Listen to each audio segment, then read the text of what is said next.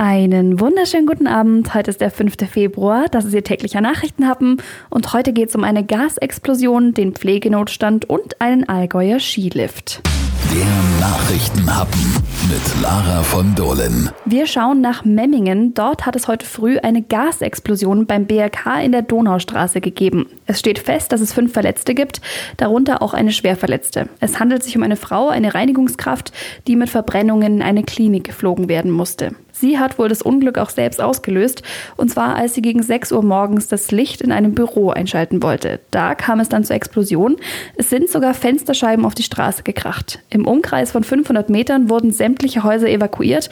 Es gab einen Großeinsatz. Das BRK sagt, das Ganze hätte noch viel schlimmer ausgehen können. Bei der Explosionswucht könne man von Glück sprechen, dass es keine Toten gegeben hat, sagte BRK-Kreisgeschäftsführer Wilhelm Lehner. Und auch zum Auslöser des Unglücks gibt es neue Infos. Die Einsatzkräfte vermuten eine defekte Gasleitung. Die Donaustraße wurde jetzt aufgerissen und ist weiterhin gesperrt. Die Anwohner konnten wieder in ihre Häuser zurück.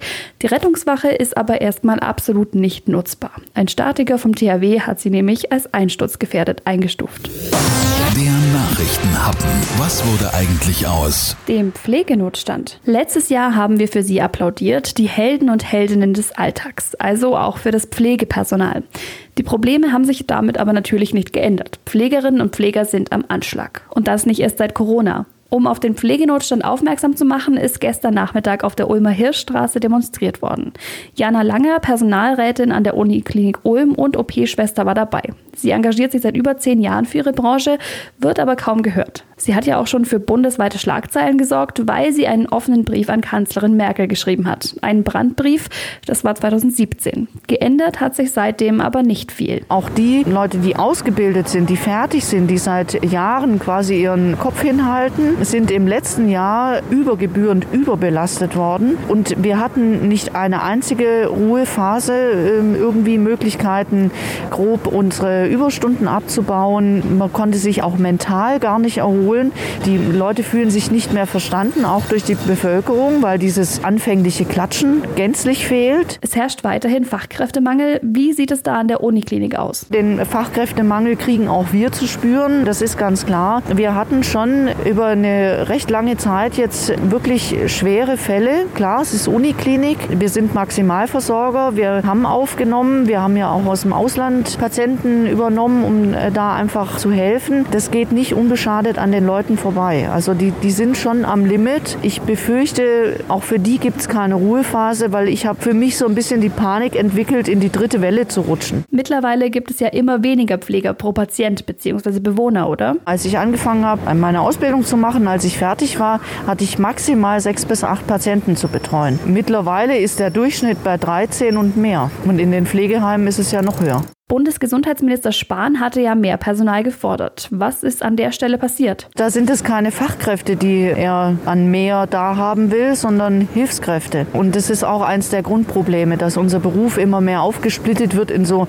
Kleinsttätigkeiten. Da fühlt man sich so ein bisschen wie ein Puzzlespieler, weil man diese einzelnen Puzzle, die die unterschiedlichen Leute ja quasi an einer zu pflegenden Person quasi tätigen, diese Puzzle muss man ja als Fachkraft dann wieder zusammensetzen, um ein großes, ganzes Bild zu haben. Ja, das ist auch problematisch, weil je mehr Schnittstellen, desto mehr Fehler. Okay, da ist noch viel mehr im Argen. Das ganze Interview mit Frau Langer finden Sie auf donau3fm.de. Der Nachrichtenhappen. Darüber spricht Schwaben am Wochenende. Ein Skiliftbetreiber im bayerischen Allgäu wollte seine Anlage stundenweise vermieten. Mit seinem Eilantrag ist er jetzt aber gescheitert. Wie das Verwaltungsgericht in Augsburg heute mitgeteilt hat, lehnte das Gericht den Antrag ab, weil gewerbliche Freizeitangebote nach der in Bayern geltenden Verordnung zum Infektionsschutz untersagt sind. Darunter fällt eben auch der Schlepplift in Buchenberg im Landkreis Oberallgäu.